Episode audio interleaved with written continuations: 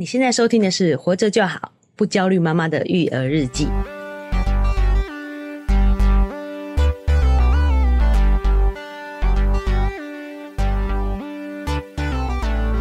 你好，我是营养师肉圆妈。大家好，我是奶舅。哎、欸，奶舅，你知道吗？我真的很忍不住想要跟你讲一件事情。什么事情？我们有个非常非常这个忠实的听众，应该是总监哦，总监，总监就是肉圆爸。哦，肉圆爸要我跟到告诉大家说，他跟我说，肉圆哪有自己整理东西啦？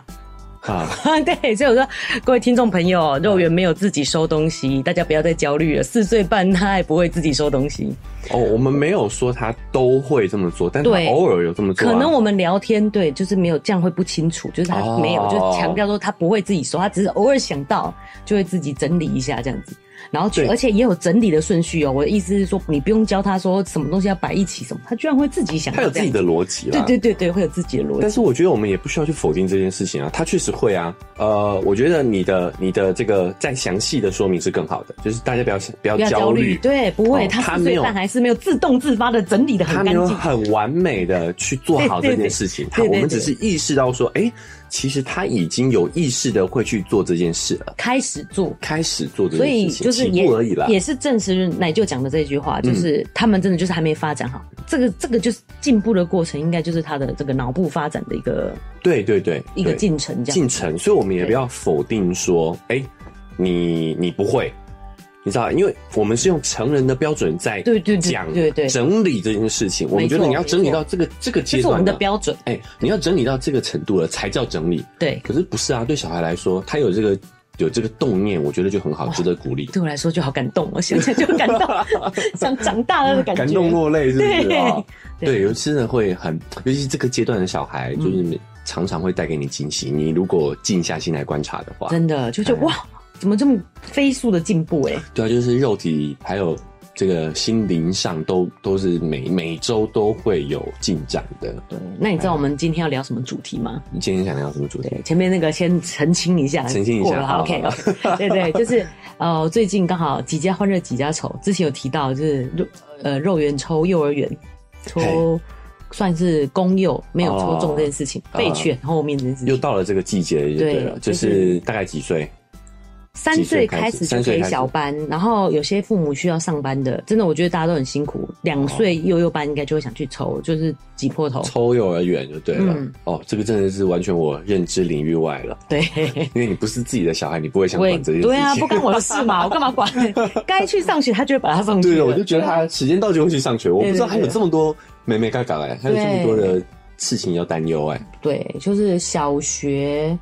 国幼儿园、小学这个每个阶段都有不一样的担忧啦，所以我觉得今天想要跟奶舅聊一下，就是像小朋友学习上面的问题。哦，学习学习很重要哦，因为现在我觉得这也是父母很大一个焦虑来源。其实跟我们小时候国立殡仪编译馆的那个啊，不是殡仪馆，对，我们都会 像这样笑称嘛，对，那个现在还有国立编译馆吗？哎，我不知道哎，说实在的，还是说已经拆给大家了？不知道，哎，好像有哎，好像还有，可是。就是大家可以各各自选不同的书，啊、没有没有一一档独大，就没有一版独大，就对了。对对对对，就是各各个可以自己选。多元正正题这样。对，所有方所有方向都是走到多元的。一般来讲，这个时候更乱了。就是这样，所以家长很焦虑，说小孩学习该怎么办啊？对，然后也会这样说，就是现在是一零八课纲，其实我也不知道一零八课纲到底是什么。哎，然后就是讲到说，现在比较重的是。阅读能力，阅读，其实我觉得这个真的是非常的空泛诶，就是嗯，什么叫做阅读能力啊？你是就是可能是阅读写作吗？或者是阅读选择吗？我们以前阅读测验那样吗？嗯，看了一篇文章，然后叫你写选择题。嗯哼，说到考试，我就整个 嗨起来，你知道？哦，这位妈真的是很会考试。然后呢？哦，没有，所以我不懂什么大家讲的阅读能力到底是什么。可是因为其实对于学习，我个人是不太焦虑的。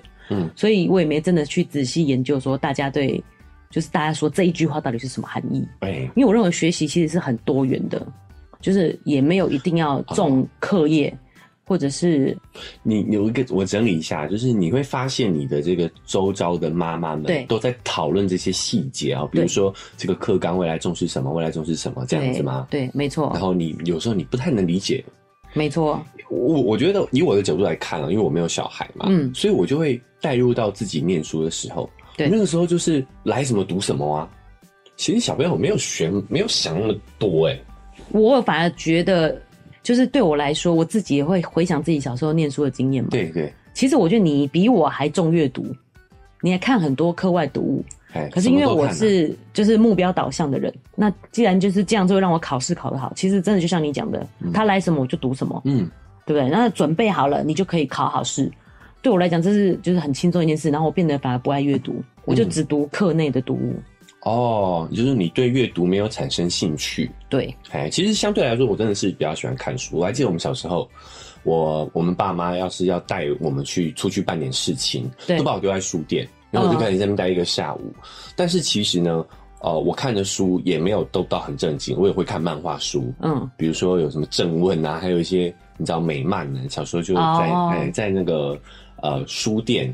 何家人，家人哎，书店就可以待一整个下午，所以我觉得我是对阅读有兴趣的。我反，我跟你反过来，我完全不看课 课内的书，完全不看课本，我觉得东西超无聊的。但是，所以就有一个矛盾点，对，你到底想要培养哪一种能力？是像你像肉圆妈这样看课内书的能力，还是像我这样看课外书的能力？还是两个都要有？对，所以我觉得其实基本上家长都没有想清楚吧？我想我自己也是啊，就是。没有想清楚，说到底想要怎么样。其实我个人是走随便他，在这个路线，他喜欢怎么样就怎么样。所以对于这件事情，我是这个态度。我这么觉得啊，就是大家会很焦虑，然后这个焦虑呢，你就我我们第一集就聊到了，焦虑其实你就是会想长远的事情嘛，没错。那我们要反过来，我们要养成一个习惯啊，当你焦虑的时候，你要回过头来想，嗯、那你现在能做什么？嗯，比如说他讲的这个阅读。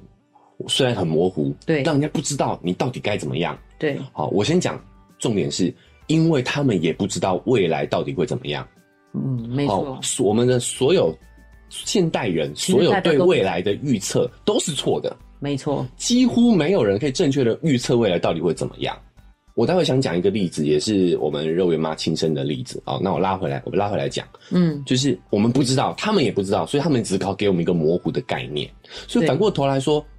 我们只能接收到的讯息是什么？阅读很重要。对，那怎么样培养小孩阅读的兴趣呢？其实就是像我这样，不要设任何成见的去给他看书。他爱看什么就看什么，爱看什么就看什么。其实你会发现他越看越深。嗯、我我就举啊，我觉得像现在漫画的这个文化，以我们这个世代来讲的话，比较没有那么的负面了。对，我们，我们现在，我们比我们大概在长一辈的人，对漫画都还是充满了歧见，你知道吗？嗯，就是看看什么漫画书。对，但是你知道，其实很多漫画是很有深度，有一些哲学思考，甚至有很多的，有些很硬核哦。嗯，比如说有一部漫画叫《上帝的指纹》，他就在讲这个世界各地很。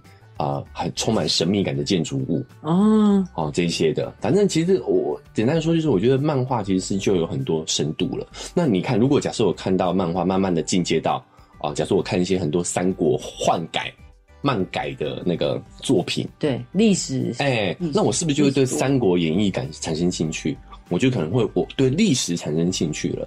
所以其实我觉得大家一开始的问题就是会把门槛设得很高，想太远了。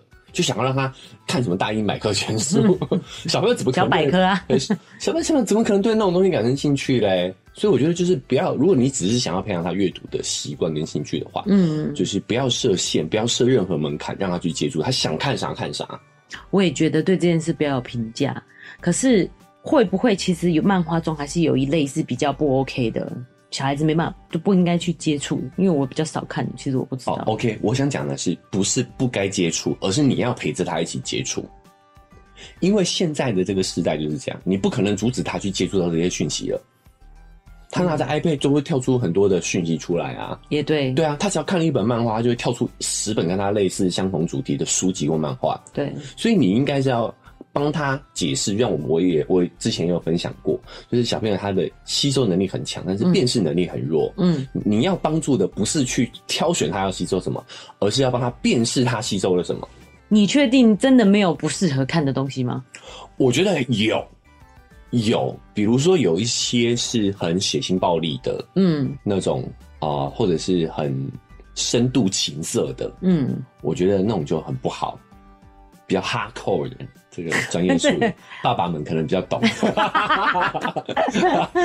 对，就是一些重口味的，我觉得这个可能不行。但是我觉得有一些，如果是涉及是人体的美的，虽然有点哦有点裸露哦，但是涉及一些人体美感的，嗯，我觉得其实你反而是要趁这个时候去引导他。往正的方向去看，正面的方向去看，嗯，对，而不是让他自己去探索。对，我现在也有点这个困扰，譬如说，对于一些比较紧身或是那种裸露的肉圆，会觉得很漂亮那样子的衣服，嗯，对，我也就是也不知道该怎么跟他讲，就是这个东西这样子，O 不 OK？这样就是，嗯，他接触到的媒体可能会有一些女生穿的比较裸露那种嘛，他可能觉得哇，好漂亮的公主。或什么这样子，嗯嗯嗯，嗯对，maybe 他以后就会喜欢这样的衣服。呃，我觉得你也不要去否定他，因为他现在还没办法去做更理智的判断。我觉得对，我觉得他不是带有任何的，对对对，对他其实是没有判断的，他只是被目前眼前的媒体影响。那我以我的角度来说的话，我会建议可以，你可以跟肉圆这样沟通，就是问问他为什么喜欢。哦，他觉得哪里漂亮？对，你觉得哪里漂亮？嗯嗯嗯，他就意识到说，哎、欸，对，哎，这不是我觉得漂亮，哎，而是电视告诉我漂亮，哎，引导他去想为什么，嗯、他就是能掰出理由，对他也会有帮助，就他引导他思考，引导他思考。我觉得这个是一个比阅读更重要的习惯，就是养成思考的习惯。我觉得是很重要的，我知道是真的，尤其现在能你阅读到的东西不一定正确、嗯。对啊，我就不懂，你知道吗？我我觉得有一些家长会说很讨厌小孩一直问为什么。哦。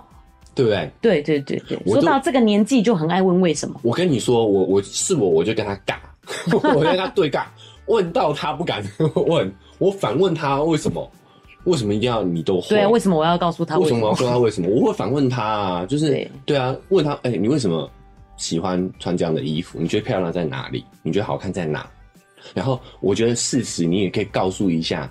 你的感觉，嗯，比如说他觉得啊，他讲出来了，对不对？你说哇，真的啊，哦，我也这么认为。但是妈妈觉得你可能这些衣服可能太紧身了，嗯，对不对？哈、哦，就是太紧身了，就是可能有点透，透会怎么样？透明也透明色很漂亮啊。可是你看，如果妈妈今天穿的很透，太怪了，就不太好看吧？哎、欸，为什么要自己人身攻击啊？对啊、呃，就是啊、呃，穿的太透，对啊，穿的太透会怎么样？对啊，会怎么样啊？然后你为什么不让他穿太透？引引起别人遐想之类的吧？为什么别人会遐想？因为我们肉圆很美啊。对，这个时候我们就要去思考。对啊，这个问题怎么样去让他去思考身体这件事情？对对对，这个又太有点太有点大了。对，我我们我们刚才说为再来，对对，你刚才讲为什么这件事情哦？可是他们问的问题，比如说为什么灯会发亮？若云最近好像问我这个，你觉得为什么？反问他，对不对？对啊，他自己想，为什么？为什么灯会亮？为什么灯会亮？因为有电啊。那为什么我们不会亮？父母真的会觉得烦，就是他们就是没有逻辑的去问为什么，没有道理去问什么。其实你跟他讲，他就像你讲，因为有电电子的传递什么的，他其实也没听进去，他就是很爱一直问。所以这是为什么妈嗯爸妈会觉得很烦的原因。可是你不觉得小圆不会吗？嗯，就像我刚才问电的，其实是他问的啊。嗯，就是类似这样。那你那时候怎么回答他的？就是像你这样讲很电呐，就是什么？他有继续追问吗？是没有啦。对啊，对啊。那个是我们自己一种滑坡式的，你知道吗？你就是认认真真的跟他讨论，你觉得为什么？我觉得你这样反问他，我觉得这招是非常好用的。其实他们感觉也是想要你关注而已。对啊，你反而问他的感觉，他会觉得受到关注、受到尊重啊。对对对啊，而不是啊，小朋友不要问那么多啦。对，或者是随便你跟他讲一个答案，就是有电呐，对啊，就电传递嘛，这样之类的。而且我觉得有的时候我们要卸下我们那个包袱，大人不一定是要是那一个什么都懂的人。对，你有时候你请教他，嗯，他反而会很有乐趣。而且我老实说，就算他今天回答说，因为有魔法，你说真的啊？哇，有魔法耶，有什么关系？对啊，我跟你说，等等到他长大，他就会懂了。对，没错啦。未来他们懂得肯定比我们多啦。我恭喜仔，我 老太恭喜在。我讲实在的，我们因为有有海外海外的听众，多多讲多一点，多讲多一点。对啊，你你有点有点有点那个哎，怎么？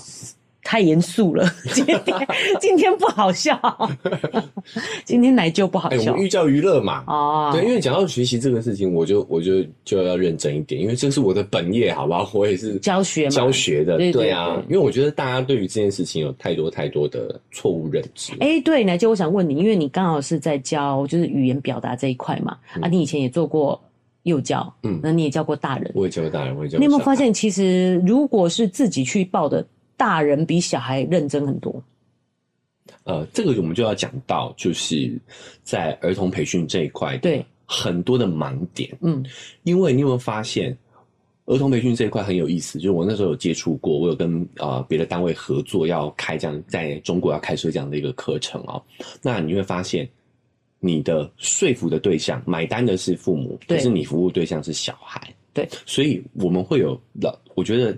这些单位都有一个盲点，就是他们都是做给家长看，嗯，他们不会真的做为小孩，呃，我不要讲那么绝对啦哦，就是他们在大部分为小孩好的基础上，还是要做给家长看的，啊，就是那个表面上要让家长觉得哦，对。我小孩，我觉得有有有有一定有水准的老师，他都知道说，其实小孩在这个阶段只能接受到什么程度，只能做出什么样的一个结果。嗯，好，要要要有耐心，要有长远。但是家长没有办法。嗯，他们为了要你知道把这个做成一个产业，他们就是要让小孩能够做出有立即成果的事情。其实刚好因为幼儿园的关系嘛，我们讨论到说幼儿园有没有学双语，有没有学英文？嗯，嗯，那就有人讨论说，大家到底对于英语在幼儿园小孩有什么期望？嗯，因为他自己也是幼教的英文老师，嗯，他认为小孩子当然第一，教育部的规定不能握笔了嘛，嗯，所以应该是唱唱跳跳，嗯，其实你会看不到什么成效，诶，可是我个人也是主张，就是小孩就是他就是 open mind，他就是学到了，就是知道有这么多种语言，嗯，世界上有这么多种语言，这样就好了，开开心心的唱歌跳舞这样子。他说，但是会有家长质疑说，我的小孩居然到现在 A B C 都还不会写，就是要有一个评判的标准，就是不然他不知道他小孩学到了什么。你想讲的是说，我们任何幼教想要做一个规划课程的时候，他一定要找得出小孩一个品质，一定要有一个指标跟作品。对对对，所以为什么有那么多的？什么评级系统？哦，尤其是中国特别爱做这个，你知道吗？你知道有证书的吗？对啊，就是普通话水平测试啊，他们就一定要一定要都会搞一个测试评级出来。嗯、我们以前学钢琴，小时候学钢琴也是啊，对对对，拜尔啊，拜尔啊。为什么？都其实这个都不是为小孩好的，嗯，跟小孩的学习一点关系都没有，跟他弹好钢琴、学会钢琴、学会英文这件事情一点帮助都没有的。他是在做给谁看的？是做给家长看的。对。就是你一定要有有一些东西，家长花了钱，他就是要看到成果的。对，但是我我讲一个研究的，就可就是学界的共识，就是小朋友在某一个阶段之前，嗯、他唯一要做的一件事情，学习也好，就是玩。嗯，他就是在玩里面学习的。我不知道哎、欸，我觉得我们这个对谈很难继续，因为我可能就是平常就已经被你说服了。我也觉得小孩就是玩就好了，我对于学习其实没什么。特别大的要求，我比较会焦虑，就是像生活习惯，他没做好，像我那时候说的，就是上厕所这件事情。可是我后来想想，我就必须要承认，我自己到了六年级，好像还有尿尿尿床。是啊，所以我们可能这我啦，我小学我也有尿床过。对，我觉得我们这方面控制力可能真的没有那么好。哦，不不，就是比较晚成熟。那也没有影响啊。对啊，这辈子尿床吗？没有啊，长大就是会啦。对对，就是好。我会觉得我对于这个比较 care，譬如说，就像。为什么叫他收东西他不收？我以前啊，嗯、以前对这种事比较 care，对学习我真的觉得还好。那我我觉得，那我们来分享一下，我想讲的刚刚那个自身的经验，就是我们对于未来的判断其实都是非常不准确的。嗯，我我举个例，就是以幼儿园妈自己的例子好了。嗯，你那个时候念台大，对对吧？对，你那时候真是推甄上台大，很优秀哦，哈。然后你念的是什么系？以前是农化，现在改生化。你知道你记得为什么要改生化吗？因为大家对生物科技就是有遐想。那时候政府推了一个两兆双星 啊，对对对，记不记得？对对对对，一个是什么？我忘了。另外一个就是生科，嗯，那时候还在南港弄了一个生科。有啊，现在还有啊，园区还在那。我有优秀的同学还在那里工作。对，但是绝大部分都没有做起来。这个我就不能去，就是当然没有，就是发展很好啦。没有，没有，基本上就是一个失败的。真的哦，失败的案例。嗯，对，为什么？因为那个时候我们都很想当当然尔，你知道吗？我们就觉得，哎，新竹科学园区造就了台积电，对不对？那如果我们搞一个南港生科园区，是不是就能创造另外一个台积电？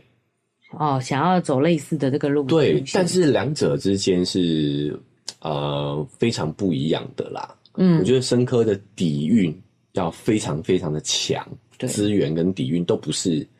你知道，就是科技，台湾这个这样，台湾这个这个岛国可以做出来的，有对有它的难度。对，那我想讲的是什么？那个时候所有的学校就一窝蜂的都改生科，改成生科，把农化改成生科。你有没有想过，如果你们那个时候是农化，对，台湾其实发展精精致农业的外销的技术外销、技术研发，说不定会很有前景哦。嗯，没错。但是就是因为这个两这个，为了生，就是这个好像。未来的虚幻的愿景，对未来的明星产业，对，我想讲的就是现在的社会变化太快了，嗯，你根本没有办法预料到三五年后的社会是怎么样。那我讲一下我这个案例好了，我自己的案例哈，就是深刻是证明是转转转型是很不太成功啦，我们不要讲失败好了。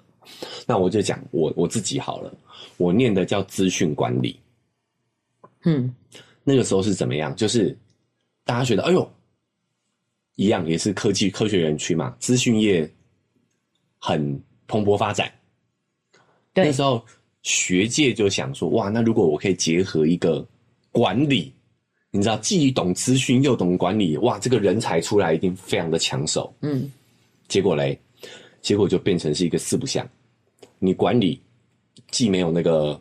气管系的好，啊、对对不对？然后你的资讯，你又没有变成资工的，直接学写程式的人好，你就变成一个四不像，嗯的科系。嗯、所以，我们大人要用大人的认知去判断一个小孩的未来。其实基本上，不要不要说十年二十年，你看我们连三五年后大学念完，你的这个文凭用不用得上，你都不知道了。对，你怎么样去判断一个小孩十年、二十年后的社会会是怎么样？因为我现在讲这有点尴尬，说不定就是我自己发展不好，不代表大家发展不好。其实我同学可能也是有发展很好的啦。但是你知道，就是业界一直流就是流传着一句话，叫做。那个选择生科，终身科科，点点点这样子，点点点，终身科科。好，做生念的时候念生科的就只有两个，就是去药厂当业务，对，去药厂，对，不然就是厉害一点就去做研发，对对对对。像啊，这个肉圆妈就是转型，她就是后来毕业之后。既不想做业务，又不想又又不想做研发，就才去跑去考营养师。对，比较不想要做那个研究的工作。对，那也是职业生涯的另外一条路啦。嗯，但是为什么讲到这个？就是其实我们很难判断未来到底是需要什么样的一个人才。对，我觉得应该说，我个人觉得，其实你真的不要让小孩对学习产生。就是揠苗助长啊，让他有这个不好的感觉，就是逼他学一些东西。我觉得任何的，但是又有一个说法是说，就是譬如说学钢琴，你在练的过程很痛苦嘛。嗯，如果没有家长逼，他就没办法学到这个程度，这样子。啊，你为什么要学钢琴？我不知道。对啊，我我再讲一个例子好了。嗯，这个你你们讲这个故事啊，哈，其实我有一个啊、呃、中国的朋友，那时候我在。中国工作的时候，我们感情还不错。他们两个都是呃中国移动，我想中华电信，哦、对，中国移动类似，就是中国移动的就是经理啦，嗯，中中高层主管这样子。所以他们夫妻俩的水平还不错，我们就常常一起吃饭聊天什么的。嗯，那因为我做这个小，我我有接触到小朋友教育的这一块的的工作嘛，所以他们就会问我一些亲子教育的问题。对，哇，他们的那边的这种呃。才艺班的压力啊，比台湾还要更大。嗯，他们就是重点栽培嘛。哎、欸，因为他们自己家家算算是算是知识分子了，对啊，所以就很看重小孩的教育，教育什么都学。对他们的这个幼儿教育的这一块培训市场非常之大，风风火火，风风火火的，所以我也才想要去做。不然我其实本来不想做幼儿培训的，我觉得太累了啦。真的，是大人比较轻松一点，比较好教嘛。然后，但是就是这个市场之大，我他就跟我讲，他说，你知道吗？他今天被 他小孩，你干嘛学他的口音？对 对对，南部 呃南方人啊，嗯，他就说呢，他今天被小孩的钢琴老师骂了。小孩的钢琴老师，哎、欸，他们那边的培训钢琴老师可以这么摆，哎、欸，摆架子哦，是骂骂、啊、家长哦，说你小孩不回去练琴，你就不要来上课了。哇塞，嘿，你没有办法盯好你小孩练钢琴，你就不要来了。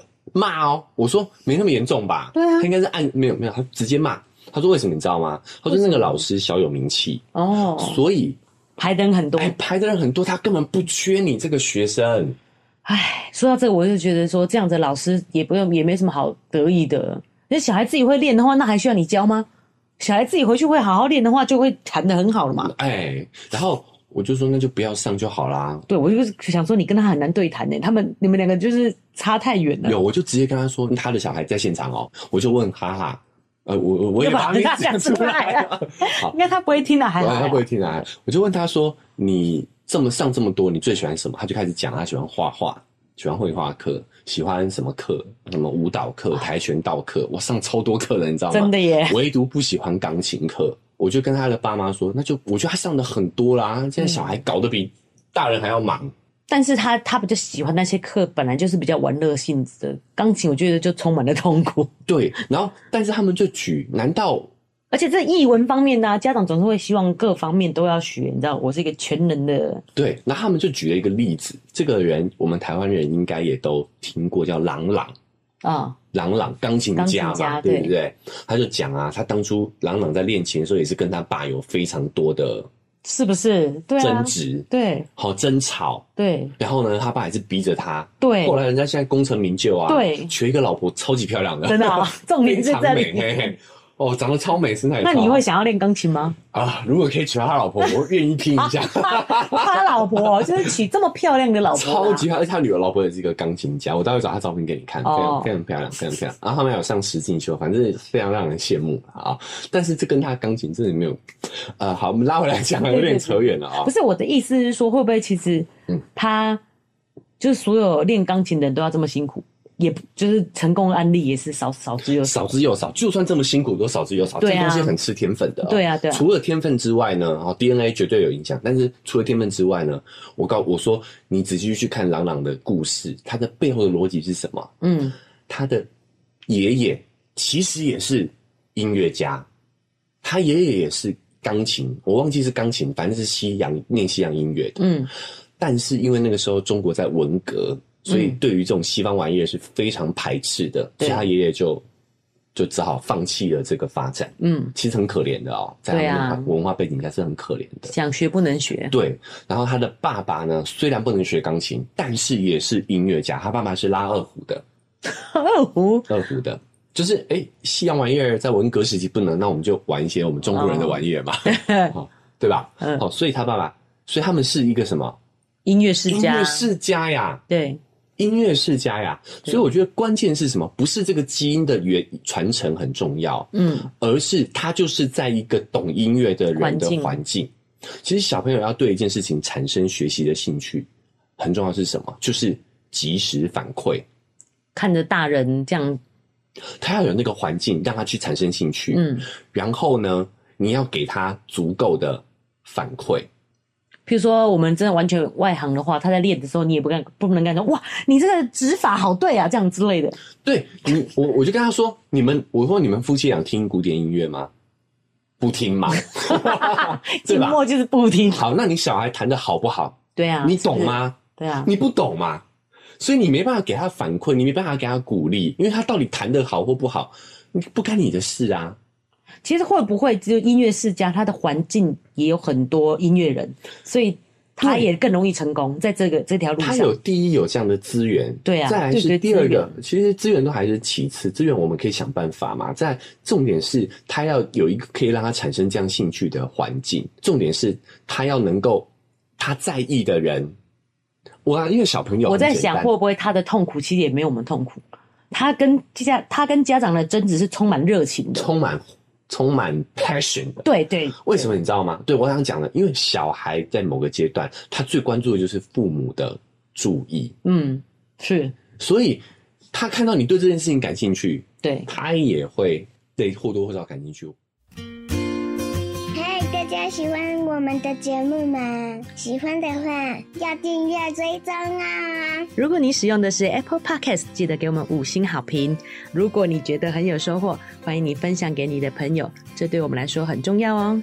另外，在我们的文字说明栏位呢，有我们的赞助链接。如果你想支持我们的话，点一下这个链接，五十块钱请我们喝杯咖啡，就让我们更有动力把这个频道经营下去喽。谢谢你们。我再举一个例子哦。难怪若云最喜欢跟我煮饭，我对吃最感兴趣。我我我举个例子哦，就是还有那个打篮球的那个叫林书豪。嗯。林书豪，你看他是一个亚裔哦，对，对不对？可是而且他爸爸是台湾人嘛，对，对不对？但是他爸爸。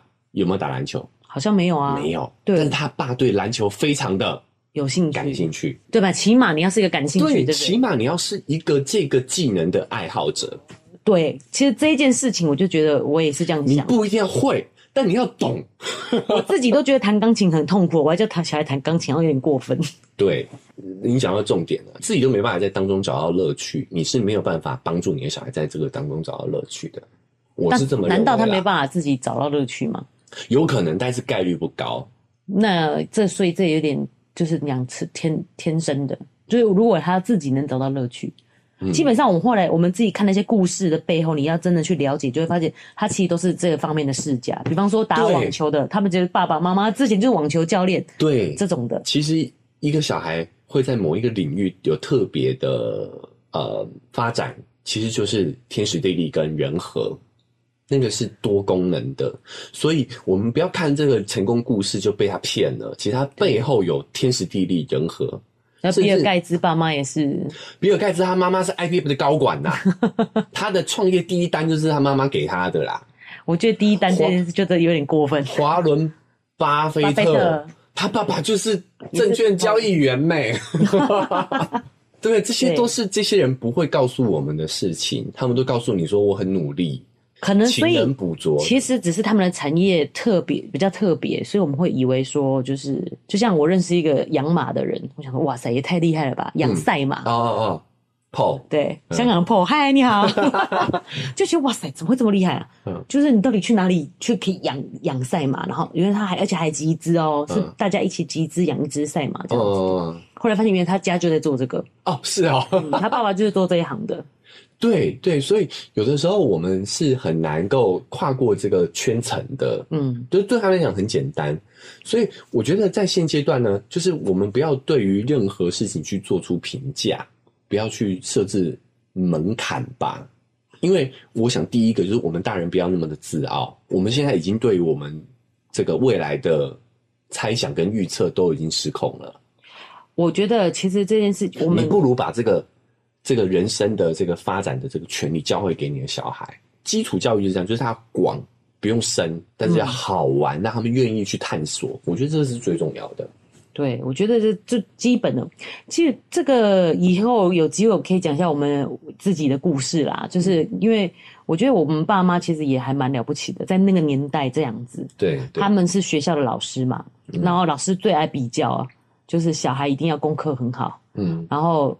做班长，嗯，然后我小时候就是功课不好到只能做副班长，嗯，就是我的导师还只是就是给我妈妈面子，所以让我做副班长。嗯，其实我一开始的功课很差的，哦，对。然后可是那时候他就讲过这一句话嘛，就是说老师是用现在，哎，用过去。他学到的东西，教现在的小孩面对二十年后的未来。对对对。所以其实很多事情就没有一定的。嗯。我对学习这件事真的就是还好，我没有特别一定要要求小孩学什么，因为我们就是这样自然长、自由长大的小孩。呃，就像我们第一集就讲了嘛，它就是一棵树苗，你要摧毁它真的是太容易了。可是呢，这棵树未来要长成什么样子？嗯，其实我们的爸妈能做的真的不多，你只能维持好它那个土壤，浇好水。对。然后不要揠苗助长，你就让它自由发展。有的时候真的会呃超乎你预期的机遇，不一定。不过有一点，我觉得会让人家焦虑，是因为以前我们就是用联考或者是职考，就是这种考试来定生死，我觉得还 OK。嗯，现在好像要看你学业成绩。就是我记得你跟我讲过一件事情，让我觉得哦很很棒，这要提醒自己，就是你是学习区还是展示区。展示区啊，我们在学校应该是学习的，所以譬如说小孩会赶快把考不好的成绩的考卷藏起来。就他就是误会了，嗯，这学习区你考不好本来就很正常的，嗯嗯，但是他会认为说这是展示区，所以我都要拿出一百分的考卷，嗯，可是如果你，然后我就知道说，所以其实学习区无所谓嘛，因为很多家长是什么，譬如说提前学注音，就是怕他上学以后只学两个礼拜他学不会，跟不上进度，嗯，我们也是想要帮小孩，嗯，提前学习会不会比较好，让他可以把这个东西先学好？我我这样讲哦。就是这些都是有 paper 的哦，就是有有一些有一个比较有一些比较啊、呃、认真的这种学者，他就还去算哦。他说我们人人会对什么一件事情感到兴趣，就是这个事情一定要有一点难度，嗯，可这个难度又不能太难，嗯。他有讲一个形容词，就是这件事情的难度要让它是可以啊踮起脚尖刚好可以够得着的高度。嗯，这个难度要是这种，您可以感受吗？就是基本，我懂意思。哎，就是如果它太高，小孩就不想拿了；对，它太低，他就拿了没有难度，他玩两下他就不玩了。对对对，所以会让他持续产生兴趣的，就是要这个难度。哦，甚至那个那个科学那个 paper 还说，他算出来了，这个难度就是要百分之十五的新东西。所以。家长才会想让他先学一些注音呢、啊，剩百分之十五就好了。没有错，我要讲的问题就在这里。好，所以小朋友呢，他一进学校之后，对，发现哎，这些东西他都学过了，对他来讲好简单，没有难度，没有难度，他瞬间就会对学校的学习是失去兴趣。我我我自己没有打算让小孩先学啦，可是我刚才为什么会提前面那一段原因就是。我可以，我也可以忍受，也不是忍受，就是我根本就没有感觉。就是他如果去上了注音，回来考零分，注音都不会写，我也觉得无所谓。因为我其实自己就是这样的小孩，嗯，就是我印象还非常深刻哦。因为小时候的历史都是说爸爸的妈妈、爸爸的爸爸，你要叫什么？嗯，那种不用准备的历史啊的社会课啦，社会课，小学小学的时候叫社会课嘛，就忽然好像三年级的时候开始讲历史了。所以你完全不不回家不念书，你看爸爸妈妈真的都没有管我们。你回家不念书是不会写的。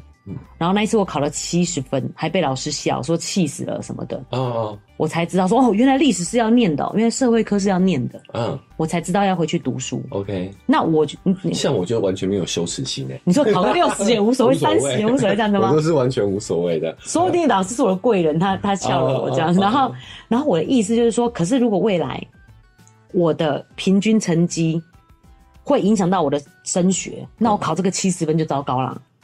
我就我的我的学我的在校成绩平均只有五十分。问题是那一次考试有这么重要吗？一次没有重要，但是如果我没有，我每一次都不让他预先学习，他都是考完以后才知道说，哇塞，这个要学，这个很难，他的平平时成绩就很差。当然不会只有一次。就只有一次啊！你一次你就懂啦，你下次就专心念啊！而且你自己发现之后，比我告诉你还要好吧？对对啊！其实我后我在这个之后，每次就是新进一个新的，我都会就是打起精神，因为我就觉得不知道有多少的新东西。maybe 就像你讲的十五趴，你就觉得哦，认真学这样子。对，大家要记得，你要让小孩产对一件事情持续产生兴趣，就是要也不能没有难度的。嗯，我告诉你啊、喔，我应该说告诉各位听众啊，手机。手游，它就是非常聪明的掌握了这个原则，才会让人那么沉迷。真的太简单，他们也不玩，但你也不玩了啊！他就是永远都会有下一关，永远都有下一关，下一关一定比前一关难百分之十五，就会让你不断的有想要挑战的定位。所以，如果我们让他先学，对，其实就是剥夺掉他这个挑战的乐趣。所以他从一年级他就觉得，哦，我都会啊。我会啦，好无聊，上学好无聊，所以先学。我个人认为，对于呃小朋友整整个求学的学习的这个习惯的养成是没有没有帮助的。学 maybe 一开始看到的学习成绩会好，但是对学习习惯的养成，可能就是对啊是不好的，是负面的效果，是负面的，是负面的。嗯、就是你你要我们要有意识的去让他知道，让呃让他去帮他去做这样的一个规划啦。对啊，所以这方面我就很赞同你的，我就觉得我们这个你知道没有办法，哦、好像都只有我在发挥，就是没没有没有没有讨论的感觉，对，没办法讨论，因为我也是，就是我们就是都是自由学习成长下来的，没关系，就是让我发挥啊，也没什么不对啊，好也 OK，哎、欸，但我想我可以发挥了，哦哦哦，关于学习我会介入，maybe 就是这一件事情，哦，是什么？就是他们吃的东西。哦，这个就是你的认知区块里头了嘛？对对对对对对，就是基本上这也很重要，这也很重要，这也很重要。所以我们现在要讲的是关于学习嘛，我会建议，就是我会对小孩介入，就是会在意他吃的早餐。嗯，为什么只有早餐呢？因为其实不是说其他餐不重要。因为是学校有营养午餐哦哦，而我以前也在学校营养午餐做过，就是。在学校当过营养师啦，我个人是很喜欢吃营养午餐，因为都是我自己开的。啊，你都开自己喜欢吃的菜吗？没有，我当然是有营，就是营养均衡，然后多样性都有去兼顾。都有兼顾啊！对对对。喂，你为什么要这样？以以后大家要是有兴趣，可以分享一下，你知道吗？学校营养师的这个营养师的这个工作工作内容的趣事，这样。对啊，这跟大家也是息息相关啊。对，以后小孩都会遇上。对，那我是觉得真的有个营养师把关是不错的啦。我那时候觉得午餐这样子。的内容是 O，当然是 OK 的。嗯、那所以我觉得对早餐我会很 care，就是其实很我讲到说现在小孩的咬合不好，说喜欢吃软东西，连面包都嫌硬。面包哪里很对？我跟你说没有，你你想错了，是都吃蛋糕了哦，所以会觉得面包的口感硬。了解，其实那个蛋糕的糖分是非常非常高的，很高，很高。对。就算就算轻蛋糕都很高了，何况是有一些加一些东西。嗯，所以我要讲的是说，呃，如果过高的糖分呢，也会让你的学习专注力没有专注力就对了。哦，所以糖的糖不止发育问题，还有还有过敏问题，就是连学习都会记忆力都会。记忆力我们有讲过记忆力嘛？记忆力对，对我是说专注力也会专注力也会影响。毕竟你想升高的时候，你就会昏昏欲睡，就是那个精神不集中。是，所以所以学校的营养午餐基本都还算均衡，对，反倒是早餐常常出现问题。对对，就是要注意一下自己小孩的早餐的问题。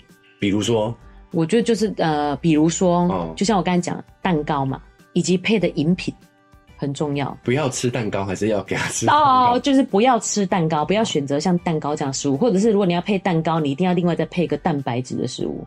OK，虽然我是豆浆吗？对对对对，蛋白、豆浆啊、鲜奶啊这些都可以，或者是就是如果你是自己不方便准备早餐的，比如说茶叶蛋啊，都算好。嗯，你起码就是有一个蛋白质的食物，淀粉好啦。对对对，我觉得中式早餐的问题就是淀粉太多太高。中式早餐你也可以买像蛋饼，蛋饼，蛋饼好一点。蛋饼就是蛋跟蛋白质、蛋白质跟淀粉的比例的问题啦。哦，就是早餐要注意蛋白质。